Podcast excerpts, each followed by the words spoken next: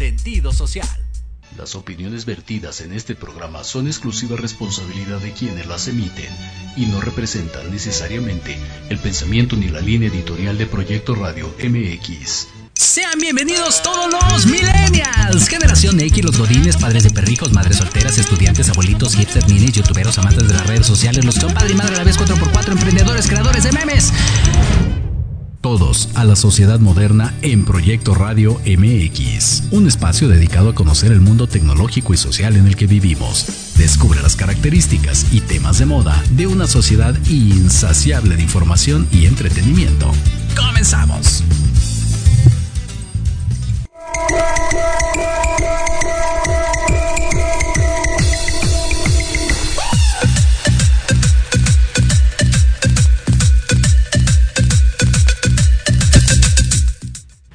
Hola, hola, ¿qué tal? ¿Cómo están? Muy buenas tardes, un gustazo saludarlos de nueva cuenta en esto que es la sociedad moderna a través de Proyecto Radio MX.com, a través del Facebook Live, ya saben, nuestro canal de YouTube de manera simultánea en todos lados, puestos y dispuestos como debe de ser.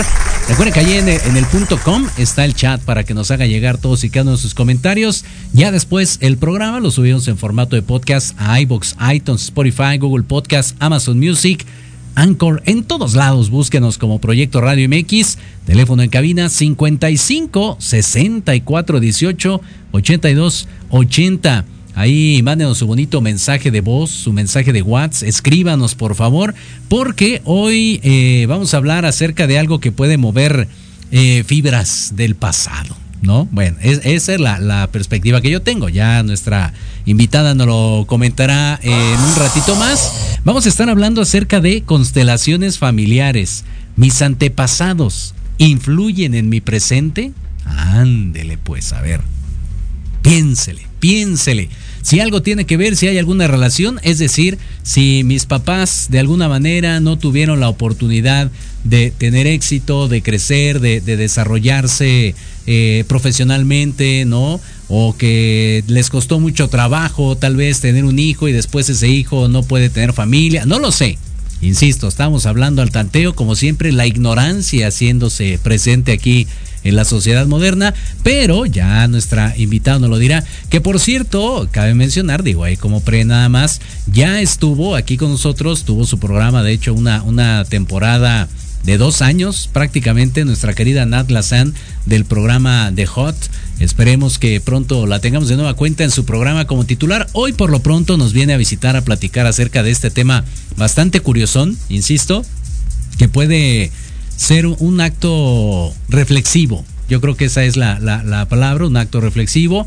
Se maneja como una terapia. Ya nos dirá ella cómo es que, que, surge esta situación, de qué manera nos puede ayudar, hasta dónde podemos eh, alcanzar a llegar, como, como diría la, la película esta de Corazón de Caballero, nuestro linaje, ¿no? Hasta dónde podemos alcanzar y qué tanto repercute, ¿no? Lo bueno, lo malo, este, no sé, pensando que si el nombre que te pusieron es igual al de tu abuelo y el de tu abuelo fue un ratero, no lo sé, insisto, creo que es eh, muchísima información y qué mejor que nuestra invitada pues nos ayuda ahí a, desglosarla.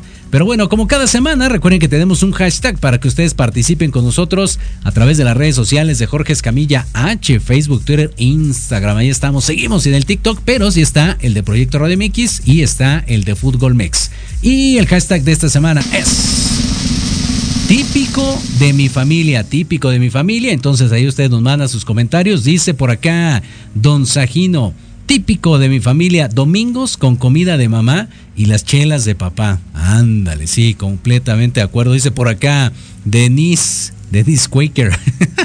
Dice, hablar de los terrenos de la abuela y cómo repartirse sin llegar a los golpes. me suena, me suena. Por acá dice...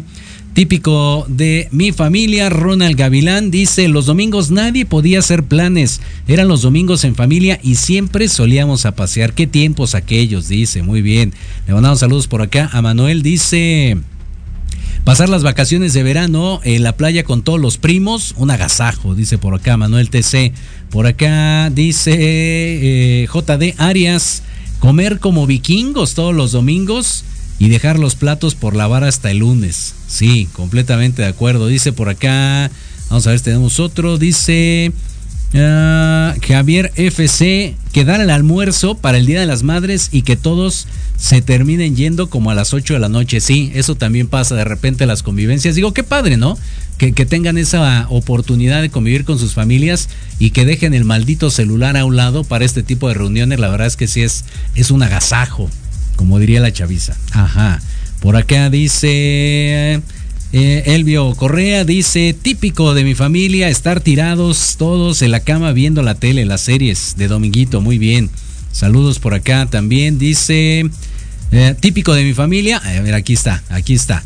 Cuando nos juntamos, nadie habla, todos gritan estando a menos de un metro de distancia. Dice, bueno, es que ya están viejitos. Bueno, pues ahí está también Tania, hombre, échale la mano.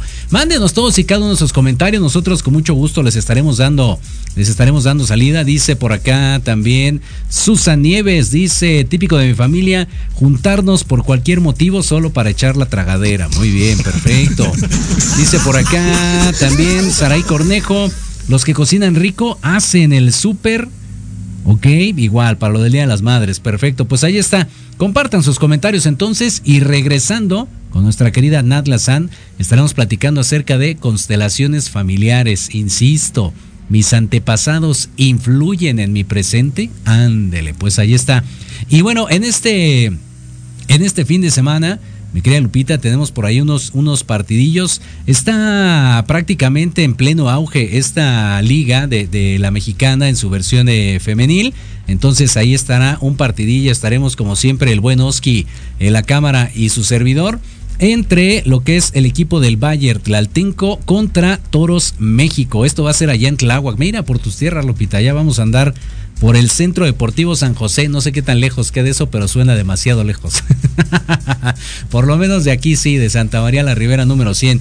Así que ahí vamos a andar en esta Liga La Mexicana, búsquelos así en las redes sociales, también así aparecen. Y si quiere entrarle con su equipillo, pues rífese ahí como los dioses y entre el que apenas va a arrancar la liga. Así que sin más ni más, por lo pronto nosotros puestos y dispuestos aquí, vamos a hacer una pequeñísima pausa y regresamos a la sociedad moderna. Thank you.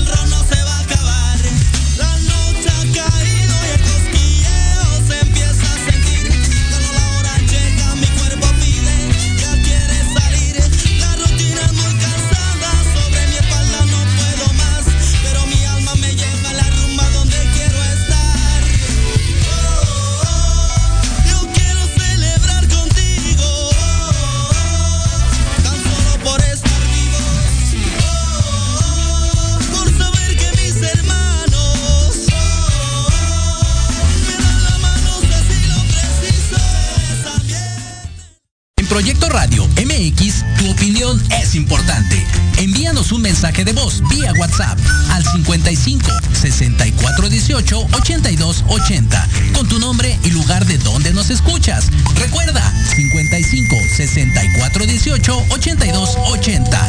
Ahora te toca hablar a ti. ¿Qué tenemos, DJ? Rápidamente. Que comience la fiesta. Mesa, mesa, mesa que más.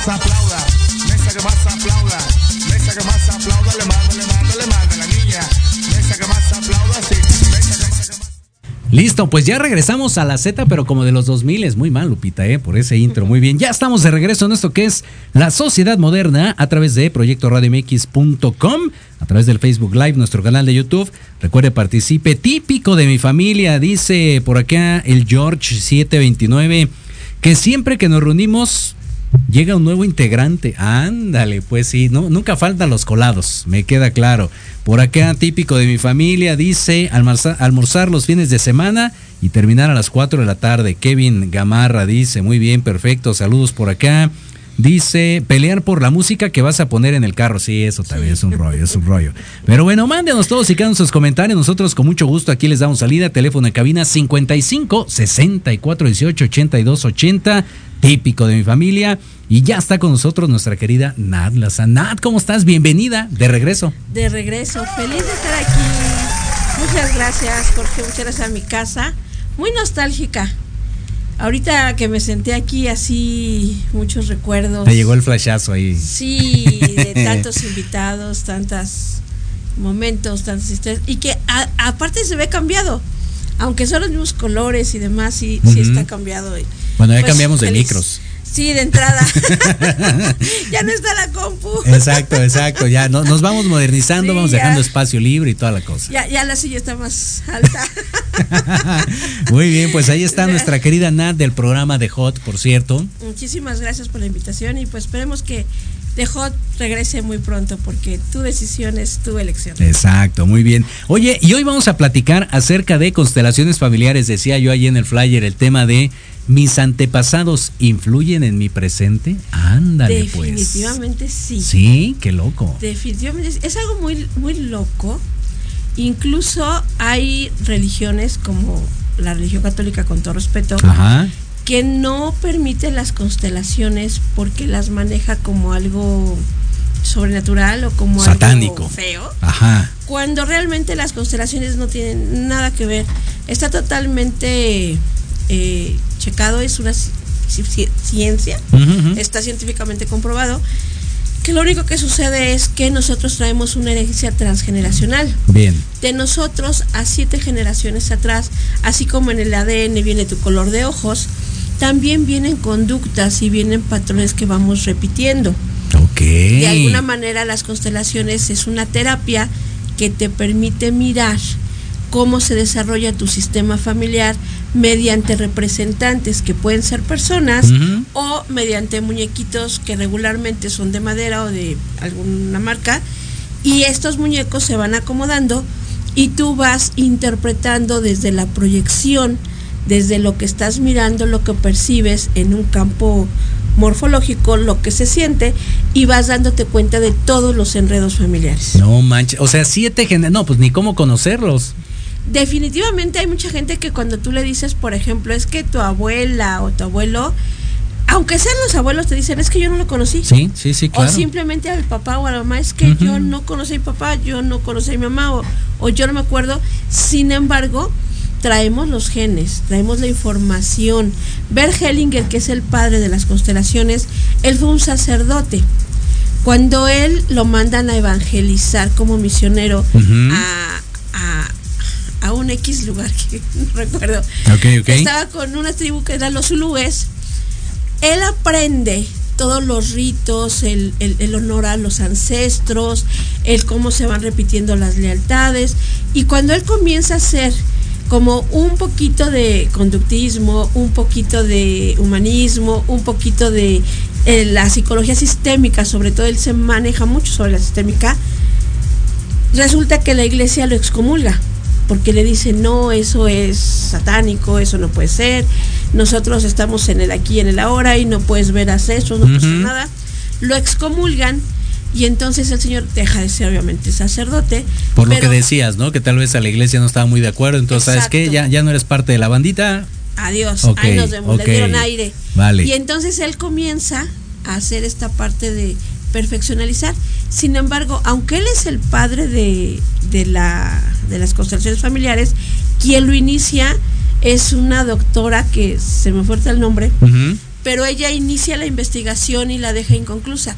Llega a ver Hellinger, toma parte de, lo comienza a, a trabajar y él es el padre de las constelaciones. Actualmente el trabajo más bonito de constelaciones, porque Bert Hellinger ya nos dejó hace poquito, es Brigitte Champetier, que de alguna manera trae toda esta parte de las eh, herencias transgeneracionales, cómo se van repitiendo los patrones, sobre todo los excluidos, todas aquellos familiares que son excluidos, a que les vamos a llamar a la gente no reconocida, a toda la gente que de alguna manera el sistema familiar lo desconoce. ¿En qué sentido? O sea, como el tío incómodo, el, padre que no se hizo responsable.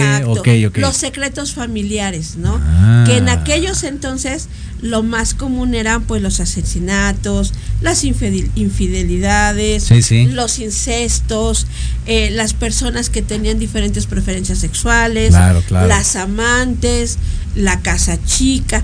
Todo esto se hacía un secreto a voces, porque todos tenían la idea de lo que estaba sucediendo. Claro. Pero era un secreto familiar y que todo el mundo se tenía que llevar a la tumba. No estaba permitido escucharlo. Mm. Y más bien hablarlo, no decirlo. Y entonces esos secretos se les va llamando que van generando a los excluidos. Y estas personas o almas excluidas pasando las generaciones se van repitiendo. Tuve un caso, una ocasión muy sorprendente de un chico que llega porque él cumple 33 años y justamente un 28 de mayo le comienza a doler la cabeza. Cae enfermo, lo llevan al hospital, estuvo inconsciente, le inducen un coma y resulta que después de todo este proceso de, de estudios y demás, tenía VIH. Lo curioso es que 20 años atrás, un 27 de mayo, uno de sus tíos inicia con un dolor de cabeza, cae en el hospital, no resulta que era VIH, pero el tío muere. Ajá. Y después, años después, otro primo repite la historia, entonces él era el tercero. Y él dice... Diferentes generaciones. Exacto, diferentes generaciones. Ok, muy bien. La primera fue 20 años atrás. Ajá. La segunda generación fue creo que 14, una cosa así años atrás. Y después viene él. Entonces, él cuando se sabe con VIH, sabe que fue en mayo que empieza a sentirse mal, sabe que tiene 33 años, sale del hospital e inmediatamente va a constelar. Porque dice, yo no quiero repetir la mm. historia porque yo no quiero morir. Claro, claro. Y empezamos a, indagar y su tío, que es la primera generación que presenta esto de hace 20 años, resulta que tiene VIH, pero en aquellos entonces estaba muy mal visto porque se creía que era exclusivo o de prostitutas o de homosexuales. Exactamente. Y entonces eran muy, muy este, marginados, eran prácticamente apedreados. Entonces el tío fue totalmente excluido de la familia. Se olvidaron de él, nadie quería hablarle, todo el mundo lo dio prácticamente por muerto, nadie mencionaba su nombre, no querían hablar de él. Y si preguntaban, oye, ¿y el tío fulanito? Ah, sí, que... Las saladitas son... Exactamente, como las saladitas.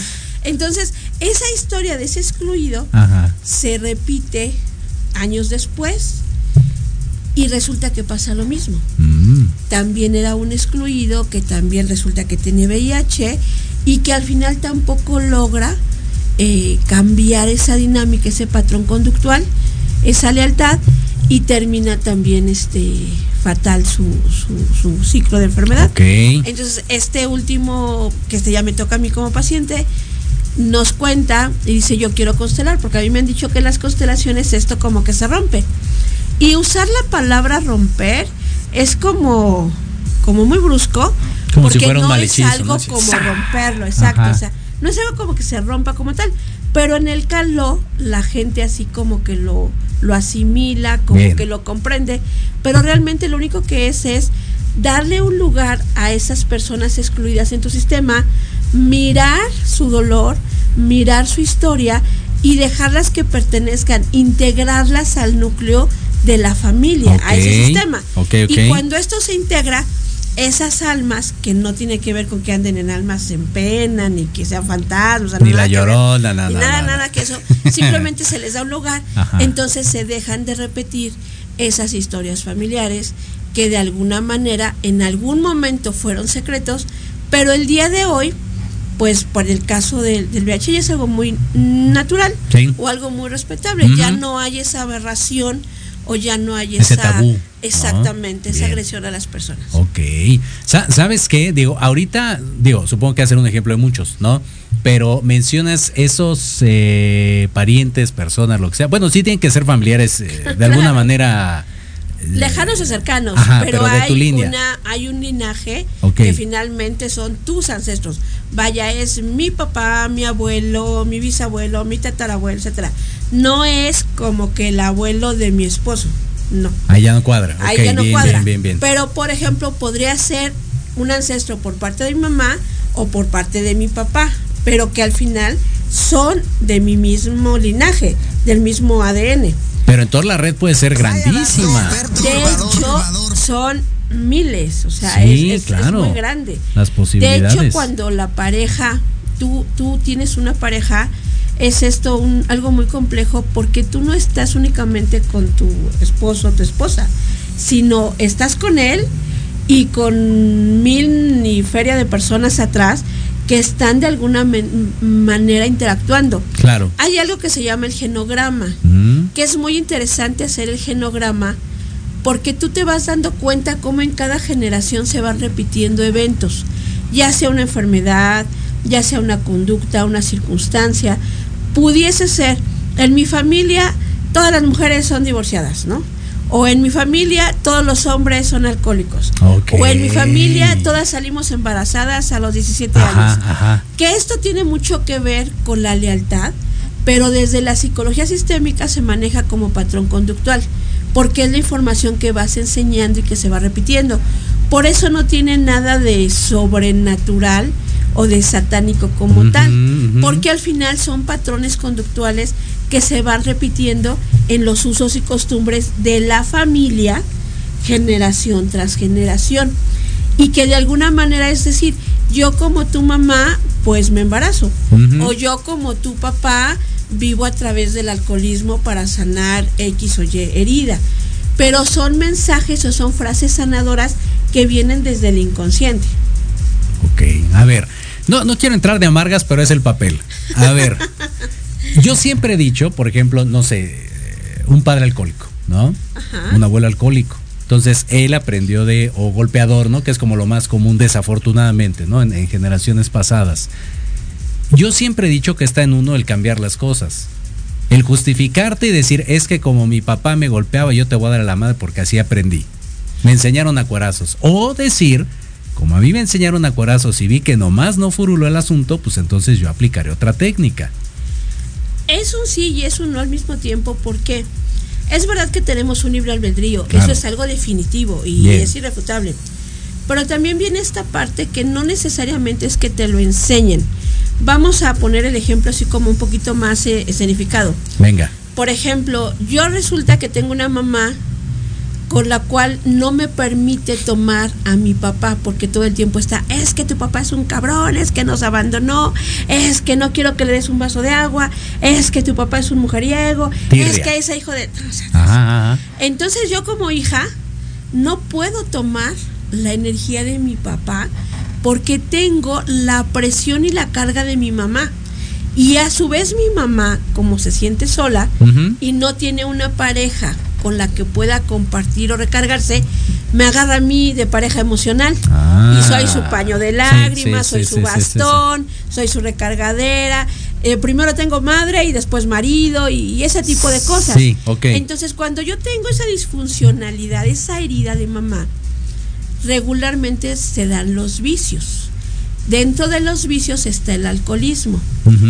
Cuando yo soy mamá, tiendo que para poder sanar mi herida de mi falta de poder tomar a papá por mi exceso de mamá, tiendo a convertirme en una mujer igual para poder tener el papá que no tuve Inconscientemente. inconscientemente. Correcto, correcto. Entonces, ¿qué sucede?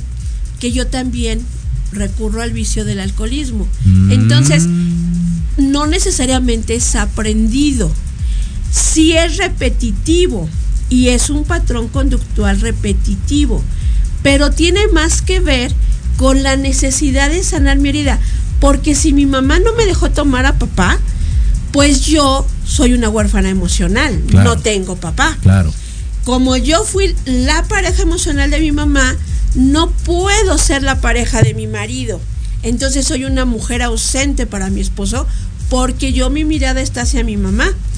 ¿Qué es lo que sucede con mis hijos? Que tampoco van a poder tomar a su papá porque yo voy a, para tomar a ese papá, no lo voy a tomar como marido, sino como papá. Porque mi papá no lo tuve. No tuviste. Y no puedo tener marido porque mi pareja es mi mamá. O sea, es no, no asignarle el rol que le corresponde a cada quien. Exactamente. Correcto. Al juego de esos Correcto. roles que no cuadran, entonces vamos repitiendo, pero el objetivo es sanar mis propias heridas. Ajá. No necesariamente es decir, como lo vi, lo aprendí.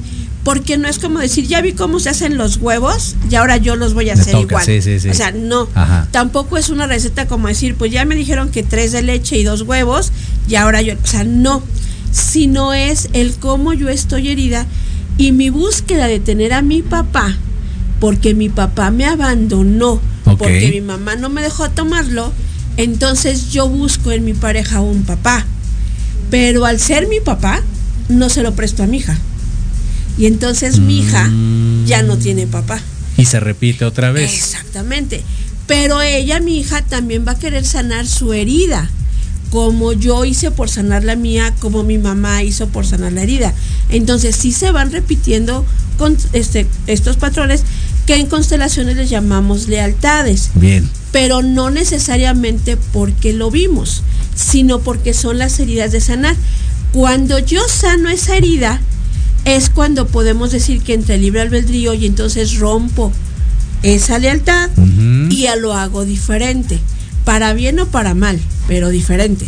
Porque puede ser que yo ya sane esta situación y a lo mejor en lugar de tener un hombre que sea muy, muy malo, puede ser extremadamente bueno en el sentido de que sea muy permisivo o el que regularmente lo etiquetan en el calor como mandilón, Ajá. que no tiene carácter, que a lo mejor tiene una energía femenina muy fuerte, su energía masculina no da y entonces es muy accesible, muy permisivo, incluso pues un hombre maltratado, pero entonces la mamá, yo como mamá ya no es, ay, es que tu padre es un canijo, sino ya es el otro extremo, ¿no? Sino yo soy la agresora de, de mi Es un pareja. desobligado, es un dejado, es un- Entonces es ajá, dejado, bien. es que es bien tonto, es que no se va a hacer nada, yo le tengo que resolver la vida y siempre está aquí, bla, bla, bla.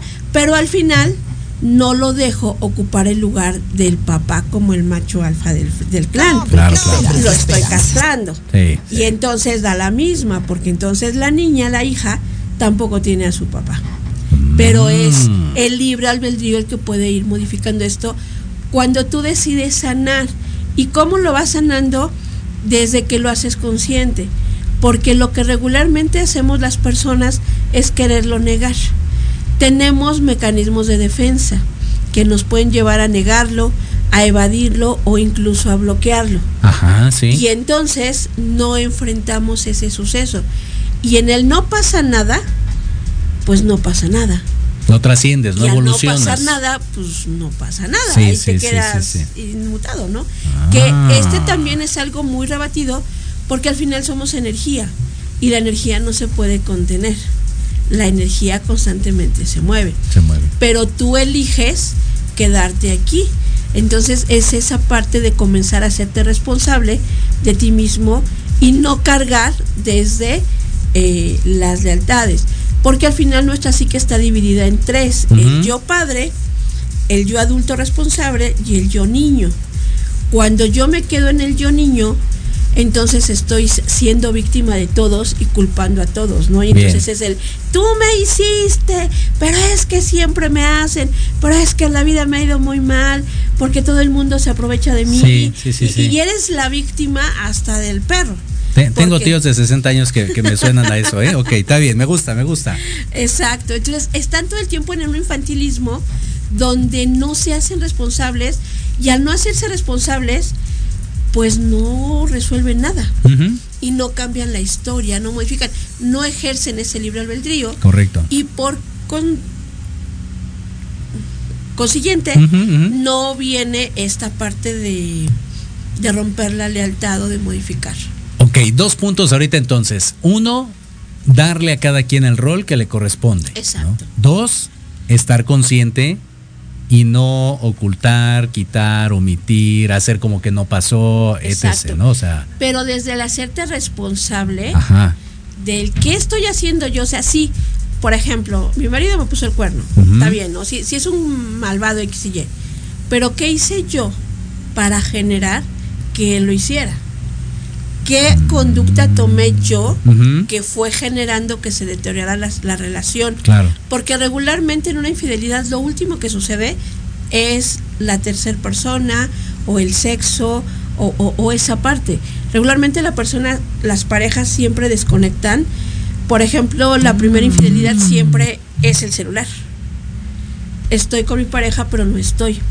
Es el estar sin estar. Porque está el cuerpo, está la materia, pero no hay esa conexión, no hay esa mirada del alma, de la Bien, esencia de la bien. persona. Entonces, eh, ya se me fue porque te lo estaba diciendo. Por, por, por el, eh, el tema este de, de- Bueno, decías hace rato el concepto de, de las fidelidades, ¿no? Yo, Ajá. yo, por ejemplo, no considero que sea un buen término el serle fiel a algo que no te lleva a nada bueno. En este caso, por ejemplo, infidelidades, eh, maltratos, ¿no? Tal vez, incluso, vayamos a, a darle un poquito ahí el giro de tuerca, a, a las cuestiones profesionales, ¿no? Yo no puedo crecer profesionalmente porque algo me tiene atado y, no, no me da chance de ese brinco, ¿no? Tú mencionas el tema de esa lealtad, esa fue la palabra, no la lealtad, pero ser, ser leal algo que no te deja avanzar, pues como que... Aparentemente no debería de ser, sin embargo es porque es el yo como tu mamá o yo como tu papá. Desafortunadamente a veces no tenemos los permisos para poder existir. Fíjate que ahorita hay una película que se llama Viva México. Es una película hasta cierto punto medio hostil. Aburridísima, ya la fue a ver, son tres sea, horas. Realmente así como que dices tú, ¿qué onda con esto? Pero está muy rescatable desde el punto de vista de psicología social. Ok, muy y bien. te maneja mucho esta parte de las lealtades, porque quien haya visto la película, ya la viste, Sí. termina diciendo el señor, tu fracaso es mi éxito. Sí. Porque si tú, o sea, el chico este de la película, mientras se mantuvo lejos de la parentela, Súper bien. éxito. Sí, ¿no? sí, y, sí, y sí. ganador, su familia estudió, trabajó, ganó, tuvo dinero, o sea, fifi a todo Ajá, dar, ¿no? sí. Ya se iba a ir a Estados Unidos a trabajar. Regresa con la parentela y se hace el fracaso total. Se queda sin trabajo, se queda sin dinero, termina en la cárcel, se queda sin la esposa, los hijos se le pierden, o sea, Sí. es un caos. Y termina toda la bola de gente viviendo en su casa. Ajá. Y entonces él dice, ¿en qué momento me perdí? Pero esa es la muestra de que a veces la familia no te deja ser. La familia, en este caso, en su constelación llamamos el sistema. Ok, muy el bien. sistema familiar te absorbe tanto Ajá. que no te permite ser. Entonces, aunque tú dijeras, una lealtad negativa no debería de seguirla, pues ¿qué crees que sí? Porque al No final, manches. esta necesidad que tenemos de pertenecer, esta necesidad de traer la carga familiar por la herencia transgeneracional, nos hace autosabotearnos, nos hace el que desde el inconsciente, si mi mamá ha sufrido tanto, si mis papás están mal, ¿cómo voy a estar bien yo? ¿O cómo yo voy a ser feliz cuando ellos están infelices? Y eso se le llama la buena conciencia. En la mala conciencia es cuando tú entras en esta responsabilidad del adulto y dices, te devuelvo lo que es tuyo, a mí no me corresponde, es tu dolor, es tu historia y yo inicio la mía. Y yo soy responsable de lo que genero. Si tú estás triste o estás pobre o estás enfermo, es porque tú lo generaste, tú así lo elegiste. Bien. Tomaste decisiones que tú decidiste tomar, que en este caso no existen las decisiones buenas ni malas. No, al hablar el contexto de lo correcto o lo incorrecto, lo positivo, lo negativo, es darle un valor propio. Claro, una Porque- apreciación. Exacto, es totalmente una interpretación. Porque al final, bueno para quién o malo para qué. Claro, sí, sí, sí, como decirle ir a la América, ¿no? O sea, eso no está bien. O al Pero para otro puede estar bien en su contexto, ¿no? Ok, ahora pensemos, bueno, sigamos en el mismo punto, ¿no? La, cuestión profesional, sí, sí, sí. Eh, tú dices, no sé, termine una carrera, ¿no? Eso ya es un éxito.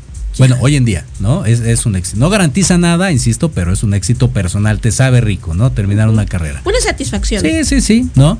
Evolucionas, avanzas, tienes trabajo y todo, y tú dices como que ya he hecho mucho, pero siento que me hace falta. ¿De qué manera puede influir es, ese pasado o, esos parientes vivos, incluso como el caso de la película, ¿no? Este, para que tú no trasciendas, o sea, ¿de qué manera te amarran, te jalan, te... Porque hay mensajes muy eh, subliminales. Hay, hay mensajes como muy irónicos. Decía uno ahorita, uno en el Twitter, que, en el hashtag, dijiste uno que yo dije, ese es totalmente... Los domingos no puede hacer nadie planes. Todos tenemos que llegar a comer a casa de la abuela, ¿no? Algo así. Sí, sí, sí, sí. ¿Qué sucede si yo el domingo, por ejemplo, quiero irme a un festival porque me siento la mujer más feliz del mundo. No puedo, porque tengo que ir a casa de la abuela. Entonces renuncio a mi sueño. Y desde allí mm. ya no te permiten el poder crecer. Es que yo el domingo me quiero quedar acostado porque tuve una semana así súper... No, no puedo darme ese descanso. Curiosamente nos han enseñado que eh, estamos hechos para servir, no para recibir. Bien. Y ese tipo de mensajes son muy comunes. Qué loco. Fíjate, ahorita que dice lo, del hashtag también por acá, dice Marita Ángela, dice, típico de mi familia, por lo menos a uno de los hijos ponerle el nombre de los abuelos. Y eso va de generación en generación. Dice, la familia hay 20 Carlos. Hágame usted el favor. Imagínate la carga emocional que llevas del tío Carlos. Tuve yo una paciente que los papás tuvieron un niño que se llamaba Gabriel. Por X o Y, el niño muere como a los 6, 7 años. La mamá en su dolor dice, yo necesito recuperar a mi hijo, así que me tengo que embarazar. Y batallan mucho, pero se embarazan. Y cuando nace, nace una niña y le ponen Gabriela. Gabriela, sí, sí. Esta historia de esta chica llevar el nombre del hermano que se murió y, y el tener la historia del hermano que se murió fue todo un lío y fue todo un caos, ¿no? En este punto fue algo muy extremoso porque la familia sí se le fue completamente. Ajá. Pero es algo que no puede ser tan extremoso cuando se repiten no solamente los nombres, sino las fechas de nacimiento, los meses, los aniversarios. Incluso hay gente que nace y muere el mismo día. O hay gente que el día sí que, por ejemplo, se casó, ese mismo día tiene a sus hijos o ese mismo día se divorcia. Pero toda esa información viene del campo cuántico, este campo morfológico, que aunque nosotros no lo vemos y creemos que solamente hay aire en este espacio, realmente hay mucha información que nos viene bajando desde la célula más pequeña del átomo, que son los protones. Y que todo eso es herencia transgeneracional que se va heredando. Dice por acá, está bueno, ¿eh? me gusta. Dice por acá José Luis, típico de mi familia, que hagan una fiesta y a la hora de limpiar se desaparecen todos. Sí, sí, sí. Típico de mi familia, dice por acá. Eh, Yubisa, dice, típico de mi familia, cuando las tías te las se las presentan a los amigos con afán de ligar. Bueno, pues ahí también, los chaborrucos, ya saben. Típico de mi familia. Manden sus comentarios, nosotros por lo pronto hacemos una pequeñísima pausa y regresamos a la sociedad moderna.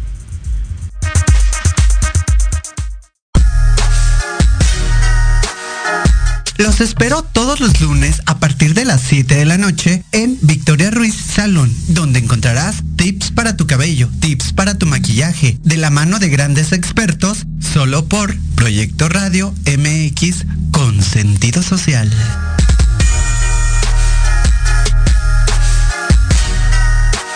Recuerden que tenemos una cita todos los martes a las 6 de la tarde para hablar de cómo transformar los patrones de vida que mucho nos afectan en el aquí y el ahora.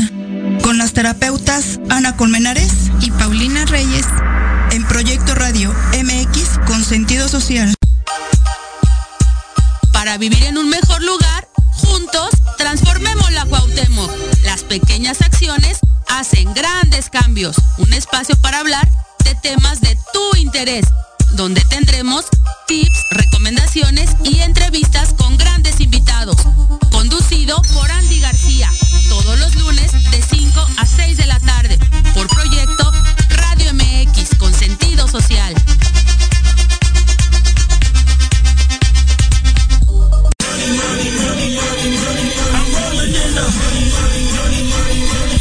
saber de marketing, estrategias comerciales y nuevas tendencias? Te espero aquí todos los viernes de 7 a 8 de la noche en Let's Talk Marketing, conducido por Héctor Montes. Hablaremos con expertos y analistas para darte prácticos y efectivos tips para tu negocio. Solo por Proyecto Radio MX, la radio con sentido social. ¿Te gustaría contactar a un ser querido que ya falleció? ¿Quieres escuchar y compartir historias paranormales? Mónica Tejeda y Vanessa López. Y te invito a que me escuches todos los viernes a las 9 de la noche en Voces de Luna. Solo por Proyecto Radio MX con sentido social. Yo soy Lucía Rank. Yo soy Gustavo Loarte. Yo soy Arturo Malo. Yo soy Charlie Explora. Yo soy Yoshi Yoshi. Y juntos somos MX. Un podcast donde abordamos temas como viajes, entretenimiento, cultura, música, cine, aventuras. Y mucho más. Te esperamos todos los sábados en punto de las 2 de la tarde por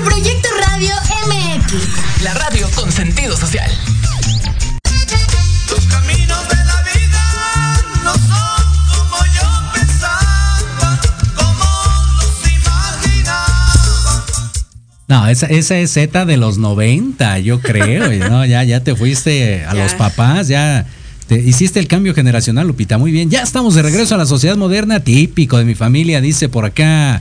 El buen Salinas dice, van a misa a golpearse de pecho. Ah, pero cuando salen, sí, sí, sí, también conozco. Dice por acá, típico de mi familia, saludar primero al perro. Sí, levanto la mano. También. Sí. ¿No? es que son los primeros que llegan a saludarte. Son los primeros que se venean ahí. Coincido también. Siempre. Típico de la familia, dice por acá también. Me gustó ese. Típico de la familia, dice Milushka, Zuli Milushka, dice ponerle apodos a todos, especialmente a mi ex. Sí, también. Coincido. Soy, no soy de tu familia, pero también. me También. Regresamos hablando acerca de constelaciones familiares, mi querida Nat. Y oye, ya, ya para ir cerrando, son sesiones, terapias, ¿cómo se dice? Ok, es una terapia Bien. que regularmente es una sola sesión, Ok. aunque te voy a decir que como en todo, cada quien tiene su sazón. Eh, yo recomiendo que las personas estén no desbordadas para poder constelar. Una persona que está, digamos, llorando todo el tiempo, que está en crisis de ansiedad o de pánico, no es recomendable que en ese momento constele Correcto. porque sus emociones están desbordadas, su cerebro está desequilibrado y no puede estar centrada ni estar mirando lo que es la constelación. Esto quiere decir que en un caso así, pues sí es recomendable que antes de acuda a terapia se autorregule y después vaya. Que no necesariamente tiene que ser con el constelador o consteladora, Bien. sino es únicamente una autorregulación que vaya acompañada de un especialista. Cuando una persona está autorregulada, está equilibrada, puede constelar y no necesita haber tenido ni antes ni después algún tipo de, de acompañamiento. Correcto. Pero suele suceder que después de constelar surgen muchas dudas, surgen muchas reacciones de lo que te diste cuenta en las constelaciones. ¿Para bien o para mal? O- Para ambos. Ok. Y volvemos al punto, no es ni bueno ni malo, simplemente resultan situaciones. Hace poco me, me tocó constelar una chica que en la hora que estamos constelando con, con muñequitos se veía o salió ahí que su papá tenía otra familia. Entonces eh, yo le decía, pero es que parecía como que tu papá tuvo otros hijos o, o por ahí hubo un niño escondido, una cosa así. Y me decía ya, sí, efectivamente. pero es alguien a quien no vemos, no sabemos, sabemos que existió, pero eh, todo lo mencionas y mi mamá nos mata, o sea, no se puede, es algo sumamente no. Pero a raíz de lo que se vio en la constelación, ella comenzó a hacer reflexión, a hacer retrocesos y comenzó a tener una serie de recuerdos en cascada que definitivamente sí requirió después de la constelación un acompañamiento para ir acomodando ciertas emociones. Bien. De entrada ella se dio cuenta, descubrió que ella se enfermaba porque estaba enojada con su papá. Tenía mucho enojo con su papá. Y una forma de castigar a papá era manteniéndose enferma. En el momento que ella acepta el enojo y acepta que quiere castigar a papá, dejó de enfermar. Entonces, a veces Órale. sí se requiere el acompañamiento, porque no es que uno te vaya a ayudar. Nosotros las personas, seamos psicólogos, terapeutas, consteladores, no somos ni la persona perfecta, ni tenemos la varita mágica como para decir, ya quedó, no. Simplemente te acompañamos porque hemos estudiado el proceso cognitivo, Bien. hemos estudiado la estructura y te podemos dar las herramientas del cómo y el cuándo y en dónde. Pero es un trabajo personal. Cada quien toma sus propias decisiones y cada quien se va dando cuenta, porque tampoco es como que el acompañamiento sea de decirte, mira, estás haciendo esto, esto y esto. No. O sea, no, vas de es- consejera. no, definitivamente va, no. va, va. ¿Por qué? Porque es una responsabilidad muy grande para mí. Imagínate que yo me equivoco y te desgracio la vida. Tú me dijiste. Exacto. O sea, la carga también para mí de ir cargando, el tocar una vida es una responsabilidad muy grande. Entonces, eso es acompañarlo para que lo vea. En ocasiones ese acompañamiento sí se requiere, en ocasiones no. La persona constela en una sola sesión, se da cuenta y a los 21 días, que es el tiempo que termina la estructura del psique de acomodarse Ajá. y que el sistema se va manejando, entonces se hace una revisión. Cuando una persona constela, todo su sistema se modifica. No necesariamente es porque ellos constelaron o no, sino porque cuando tú te das cuenta de las cosas, en automático cambias de conducta, cambias de respuestas. Claro. Al darte yo una información diferente, pues recibo estímulos distintos. Más y entonces, consciente. aunque tú no hayas ido a constelar, modificas tu conducta y entonces a los 21 días tú dices, no, pues después de la constelación mi mamá cambió así, mi papá así, mi tío así, mi abuelo así, mi perro así, pero no necesariamente es que todos cambiaron, sino que tú te diste cuenta, te haces responsable, acomodas tus emociones, pones orden, das los roles correspondientes asumes tu responsabilidad y entonces mandas una información distinta que eso conlleva a que las personas pues reaccionen diferente. Qué maravilla. ¿Cuánto tiempo dura? Fíjate que eso es algo maravillosamente no poderse contestar. Hay constelaciones que te pueden durar cinco minutos porque no se abre el campo y dices tú aquí Nomás no, no. se puede hacer nada. Y hay constelaciones que duran hasta cinco o seis horas. Ah, su- porque se sale una de material, una de información, y, y va saliendo, y va saliendo, va saliendo, y se te van y cinco o seis horas duras. Entonces, una, un tiempo en específico no lo hay, pero regularmente se acostumbra que una cita para constelaciones con representantes humanos, con personas, se lleva alrededor de tres o cuatro horas.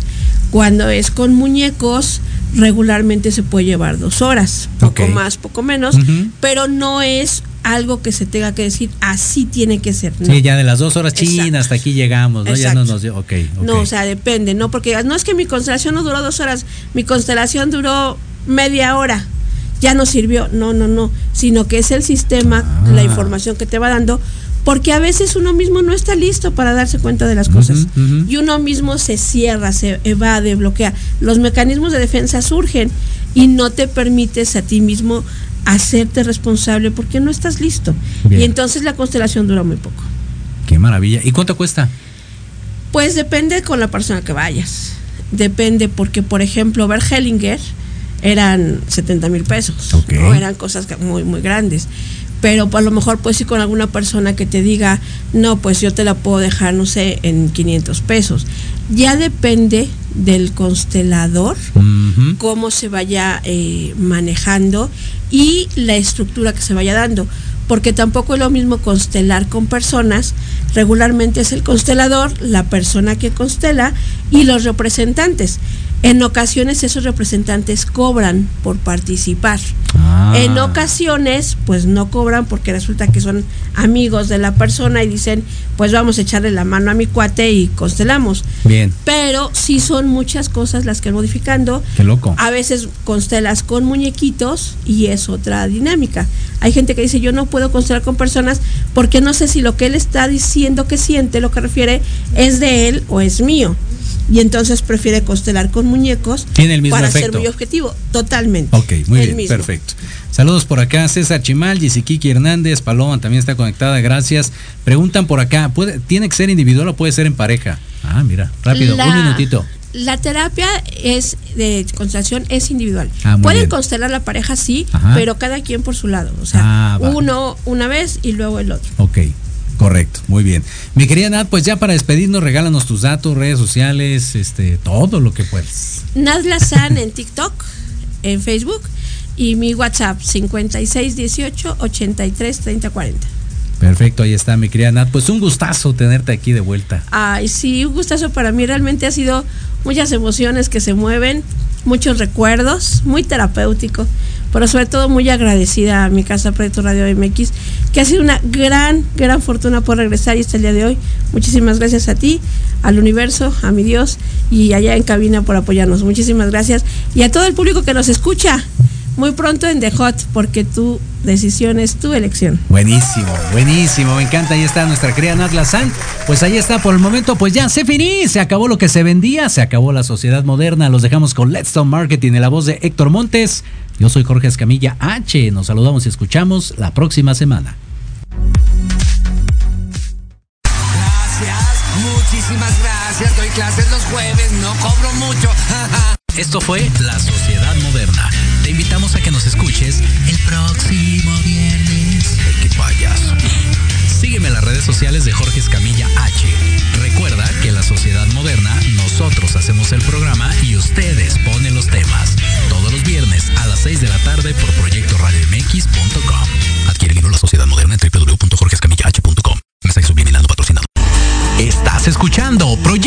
MX con sentido social.